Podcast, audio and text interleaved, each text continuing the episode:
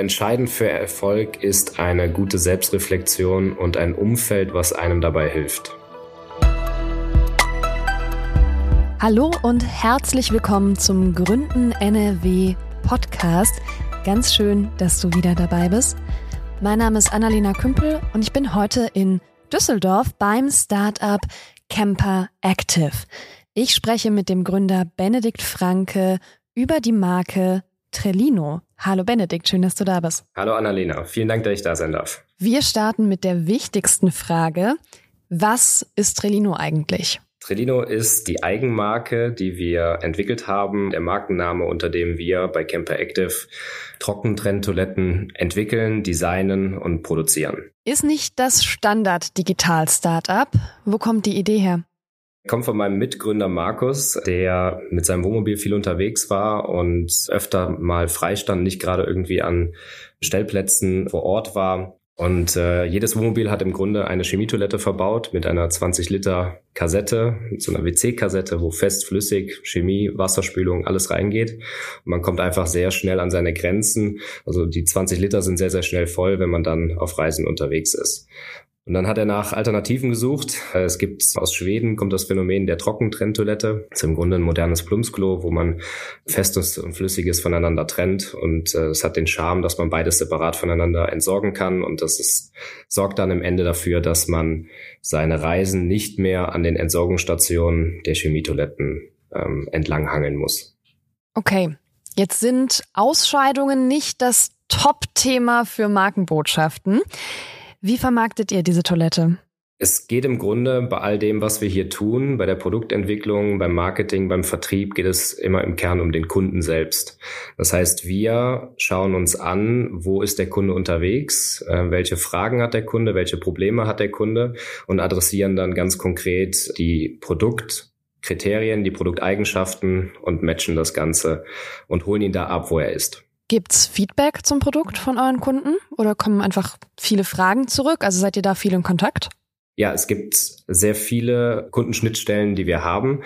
Das fängt beim Kundensupport an. Das ist eine strategische Säule für uns. Das heißt, wir unterhalten uns aktiv mit dem Kunden darüber, was, wie gut die Produkte ankommen, weil wir ja auch letztlich dafür verantwortlich sind, äh, wie die Produkte entwickelt werden, wie gut sie funktionieren. Darüber hinaus gibt es noch E-Mail-Kontakt, wo wir Feedback aufnehmen, aber auch über E-Mail-Abfragen Feedback einsammeln aktiv und dann klassischerweise über Social-Media-Kanäle. Eine Toilette ist zwar was Primitives, aber es ist tatsächlich ein Produkt, was ein sehr hohes Engagement schafft. Wenn man es mit einem Augenzwinkern sieht, dann auch für sehr positive Emotionen sorgt bei den Kunden. Was fragen eure Kunden denn? Also was interessiert die am meisten? Die häufigste Frage ist, äh, stinkt das wirklich nicht? Wir nehmen immer das Beispiel aus der Natur. Trockener Kot stinkt nicht. Also wenn der Hund die Katze auf die Straße macht und es ist Sommer, die Straße ist heiß und die Feststoffe oder Kot trocknet, dann ist er relativ geruchsneutral. Das ist die eine Seite. Die andere Seite ist Urin. Urin an sich stinkt auch nicht. Das, was man so als Uringeruch kennt, ist Urinstein. Der entsteht, wenn Urin in Verbindung mit Wasser gebracht wird und es dann eine chemische Reaktion mit dem im Wasser gelösten Kalk gibt gibt.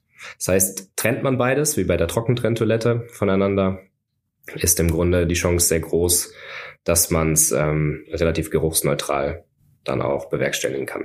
Du warst ja angestellt, bevor du Camper Active gegründet hast. Genau. Wie hast du den Switch geschafft zwischen Angestelltenverhältnis und Startup-Gründung?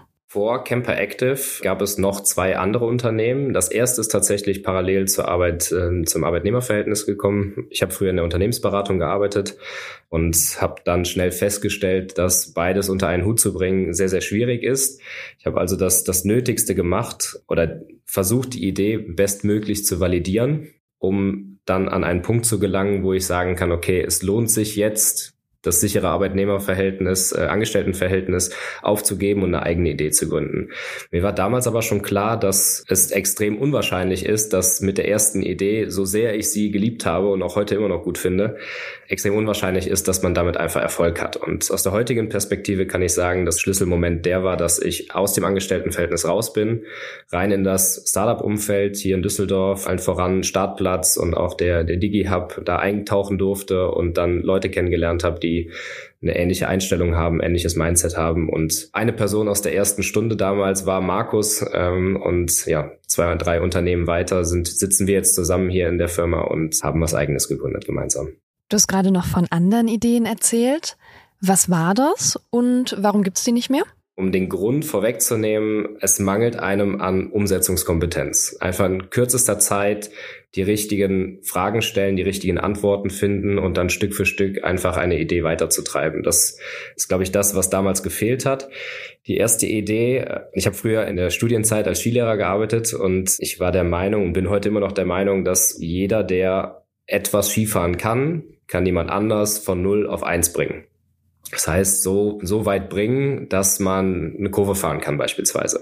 Und es ist keine Ausbildung notwendig, keine Zertifizierung etc. Und das macht im Zweifelsfall sogar mehr Spaß, wenn es irgendwie unter Freunden ist. Und das Ganze wollte ich verheiraten in einer Idee. Das war eine, eine Peer-to-Peer-Plattform, wo im Grunde Menschen nach Österreich fahren konnten, sagen konnten, ich bin jetzt hier gerade in Ischgl, äh, ich möchte Skifahren lernen und ich suche mir jetzt einen Guide, also keinen Skilehrer, sondern einen Guide. Und diese Person kann ich mich verabreden und die bringt mir das dann bei. Die Plattform existiert aber nicht mehr, oder? Nein, über ein Prototypenstadium ist das nicht hinausgewachsen. Es war dann irgendwann äh, April, Saison war zu Ende und dann hat es nicht gereicht, dass man das Ganze validieren konnte. Ist dir eigentlich der Absprung aus dem Angestelltenverhältnis schwer gefallen oder war das total easy? Der Absprung aus dem Angestelltenverhältnis ist mir sehr leicht gefallen. Ich habe den Beraterjob extrem gerne gemacht. Die Abwechslung hat mir sehr gut gefallen und auch die Herausforderungen, auch das Reisen fand ich super. Habe aber irgendwo gemerkt, dass mein, meine Fähigkeiten und auch meine Interessen noch breiter sind und ich super gerne etwas Eigenes machen möchte. Darüber hinaus habe ich gemerkt, dass ich die Einstellung habe, dass in jedem Kontext, in jedem Umfeld immer die beste Idee zählt. Und in einem strikt hierarchischen Unternehmen oder Unternehmensfeld wie dem Unternehmensberater hat man oft Führungskräfte, die das wertschätzen und die das gut instrumentalisieren können für den Gesamterfolg. Aber es gibt auch immer wieder Manager, die das einfach nicht möchten, Micromanager, die einfach möchten, dass du deine Rolle ausfüllst und einfach dabei bleibst. Das führte immer wieder zu Konflikten. Und deswegen fiel es mir sehr leicht, im Grunde in die, in die Selbstständigkeit zu gehen. Ihr hattet ja so ein bisschen Support bei der Gründung. Ihr habt, glaube ich, das Gründerstipendium NRW bekommen und ihr wart in einem Accelerator-Programm.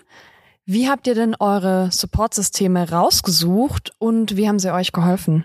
Es war tatsächlich so, dass man als Berater natürlich extrem gut verdient in jungen Jahren und ich damals mit meiner Freundin, heutigen Frau, zusammen gewohnt habe und die Kosten überschaubar waren. Dann habe ich von dem NRW Gründerstipendium gehört, habe mir das Ganze angeschaut, habe gesagt, okay, super, das ist könnte könnte sehr gut passen. Habe mich drauf beworben und damals die diese 1000 Euro pro Monat, 800 Euro netto ähm, bekommen oder die Zusage bekommen, so dass ich meine Fixkosten damit decken konnte. Im gleichen Zug habe ich mich beim Startplatz Accelerator beworben mit meiner Idee, so dass ich neben der finanziellen, nennen wir es mal vorsichtig, Sicherheit gleichzeitig auch einen Platz hatte, wo ich arbeiten konnte. Das heißt, drei Monate lang durfte ich im Startplatz in Düsseldorf dann umsonst kostenlos arbeiten. Es gab Workshop-Angebote und es, man wurde an die Hand genommen und Stück für Stück einfach durch diese Startup-Methodik geführt. Und das war, das war dieser Sicherheitsaspekt, den ich brauchte, um letztlich die Kündigung dann auszusprechen. Lass uns mal in die Produktentwicklung reingucken. Wie habt ihr Trelino denn entwickelt und vor allem, wie testet man sowas? Also seid ihr einfach viel mit dem Van unterwegs gewesen und wart möglichst viel auf dem Klo? Wie, wie geht das? Das oberste Ziel bei allen Ideen, die wir haben, ist, möglichst schnell einen anfassbaren Prototypen zu entwickeln. Das Ganze kann im ersten Schritt aus äh, Papier sein, aus Pappe sein, im zweiten Schritt aus Holz, im dritten aus Metall oder aus äh, Kunststoffplatten, die auseinandergeschnitten werden, neu verschweißt werden, etc. Das heißt, wir kreieren möglichst schnell einen anfassbaren, greifbaren Prototypen und geben dem dem Kunden. Auf Messen beispielsweise oder wenn Kunden vorbeikommen äh, oder wenn wir selber unterwegs sind mit einer Testidee und sammeln darüber einfach Feedback ein und verstehen so Stück für Stück einfach in ganz vielen Iterationen die Kundenanforderungen mehr und mehr und können so das Produkt relativ schnell auch weiterentwickeln und stellen damit sicher, dass das Produkt, wenn es dann in der Serie landet und äh, hohe Investitionskosten getätigt werden müssen, dass es dann noch am Markt ankommt. Wer ist denn genau euer Markt? Also wen wollt ihr erreichen? Sind es die Camper? Sind es tatsächlich die Endkunden? Sind es irgendwelche Läden, die vielleicht auch Camper verkaufen? Wie vermarktet ihr? Das ist ganz, ganz divers. Wir haben einen sehr starken Fokus auf den Endkunden an sich. Äh, also deutlich mehr als zwei Drittel der Umsätze kommen direkt über den Endkunden. Das liegt daran, dass wir einfach sehr nah am Kunden sein möchten, aus Produktentwicklungssicht, aber auch aus, aus Marketing-Sicht. Das heißt, wir helfen dem Kunden, seine Fragen zu beantworten und ein gutes Produkt zu finden haben aber gleichzeitig auch Partner, mit denen wir zusammenarbeiten, also Bereich B2B, Ausbauerfirmen, Firmen, die äh, nackte Vans, nackte Kastenwagen ankaufen, weiter ausbauen, aber auch mittlerweile größere OEMs, Wohnmobilhersteller, die in Europa produzieren und dann ja deutlich dreistellige, teilweise vierstellige äh, Stückzahlen pro Jahr liefern. Auf welchen Märkten seid ihr unterwegs? Also regional? Seid ihr bisher in Deutschland oder in der Dachregion? Seid ihr schon in Europa weiter verteilt oder sogar auf der ganzen Welt? Unseren Online-Shop gibt es in verschiedenen Sprachen. Das heißt, wir haben einen französischen Auftritt, ähm, Online-Auftritt, einen spanischen, einen englischen und einen deutschen, wo wir verschiedene Länder mit abdecken. Das heißt, beispielsweise Skandinavien und die Benelux-Staaten werden über Englisch bedient. Und dann gibt es noch einen separaten Online-Shop in den USA, weil es einfach nochmal ein komplett gesonderter Markt ist, der äh, seit kurzem dann auch die USA bedient. Okay, Markteintritt in den USA ist jetzt nicht ganz so easy und überhaupt ist Internationalisierung eine unglaubliche Aufgabe für alle Teile eines Startups. Woher wisst ihr, wie ihr das macht? Wie geht ihr das an? Das ist eine sehr gute Frage. Ich glaube, sehr viel kommt aus der Prozessdenke des ehemaligen Unternehmensberaters. Das heißt, ähm, man lernt als Berater oder damals als in der Prozessberatung Abhängigkeiten zu verstehen zwischen Produktionsverfahren, aber auch Rollen im Unternehmen und Marktabhängigkeiten. Und ich glaube, das hat mich an der Stelle grundsensibilisiert, dass ich nicht alles weiß, aber relativ schnell die richtigen Fragen stellen kann. Das ist gleichzeitig auch unser Selbstverständnis, dass eine unserer Kernaufgaben ist, einfach die richtigen Fragen zu stellen und, und das Netzwerk um uns herum so zusammenzubauen, dass wir einfach richtig gute Leute im Umfeld haben. Bedeutet ganz konkret, wir sind seit äh, jetzt ich glaube, neun Monaten im NRW Scaler Programm, was vom, vom DigiHub gehostet wird oder umgesetzt wird. Ich weiß gar nicht, wie man es sagen soll. Dort haben wir Zugang zu wirklich tollen Unternehmerpersönlichkeiten, tollen Coaches, mit denen wir unsere Fragen klären können. Und wenn man es ganz genau nimmt, wäre es wahrscheinlich unternehmerisch nicht unbedingt der nächste Schritt gewesen, in die USA zu expandieren, aber ich glaube, das ist so ein bisschen das, was wir als eigenfinanzierte Firma uns leisten dürfen. Wir müssen nicht immer strikt nach Lehrbuch vorgehen und irgendwelche Investoren glücklich machen, sondern wir können auch mal so einen Schritt wie die USA jetzt wagen, weil wir einfach unternehmerisch dafür brennen und weil es einfach eine wahnsinnig tolle Herausforderung für uns ist. Was bedeutet es denn für dich, Gründer zu sein, dein eigener Chef zu sein? das ist schwierig in, in wenige Worte zu fassen. Natürlich hat man auf der einen Seite die Unabhängigkeit. Man kann streng genommen machen, was man möchte. Auf der anderen Seite ist man aber schon, so geht es mir, äh, ich habe früher viel Leistungssport gemacht, ich fühle mich manchmal schon so ein bisschen als der Getriebene, aber ich habe meinen Frieden damit. Also es ist sehr aufregend, es ist sehr schnell und das ist, glaube ich, auch sehr, sehr gut. Und gleichzeitig ist es auch eine Möglichkeit, dass man irgendwas hinterlassen kann. Als Mensch, als Gründer, als Teammitglied und so scharen wir im Grunde in unserem Team Leute um uns, die alle so ein bisschen die Passion teilen, irgendwas zu machen mit ihrem Leben, mit ihren Fähigkeiten.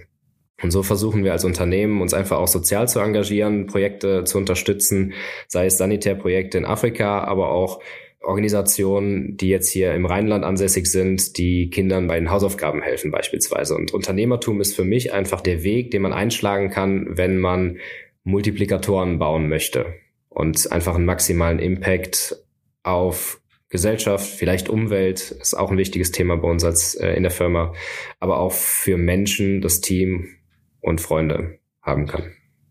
Ihr habt bestimmt viele Pitches hinter euch und habt eure Idee immer wieder erzählt und erklärt.